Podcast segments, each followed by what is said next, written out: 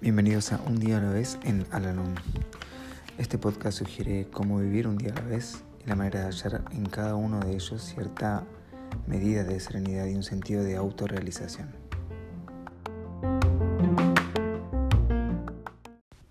Hola, ¿cómo están? Les doy la bienvenida una vez más a nuestro podcast, este espacio donde realizamos la lectura diaria del libro Un día a la vez en Alanón. Hoy vamos a realizar la lectura que corresponde al día primero de septiembre.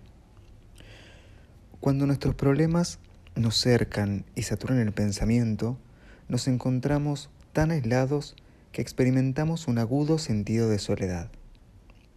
Podemos conversar confidencialmente con nuestros amigos, pero en el fondo sentimos que nadie se da cuenta de lo que estamos pasando.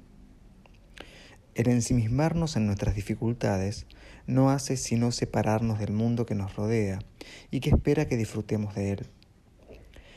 Nada tiene poder para privarnos de los deleites que pueden encontrarse en multitud de experiencias diarias, incluso en las rutinarias tareas caseras bien hechas.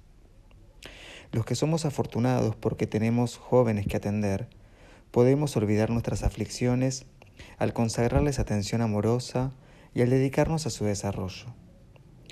Observar a nuestros hijos es como leer un libro fascinante y frecuentemente divertido.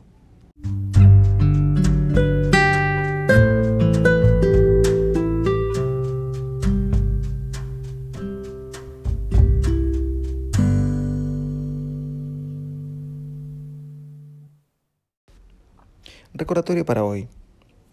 Aunque yo pase por grandes pruebas, puedo, si quiero, hacerlas menos penosas al dirigir el pensamiento hacia cosas más felices. No me aislaré con mis problemas. Observaré lo que hay de bueno y agradable en el mundo que me rodea y gozaré de ello. No me privaré de las muchas pequeñas alegrías que puedo obtener sin costo alguno.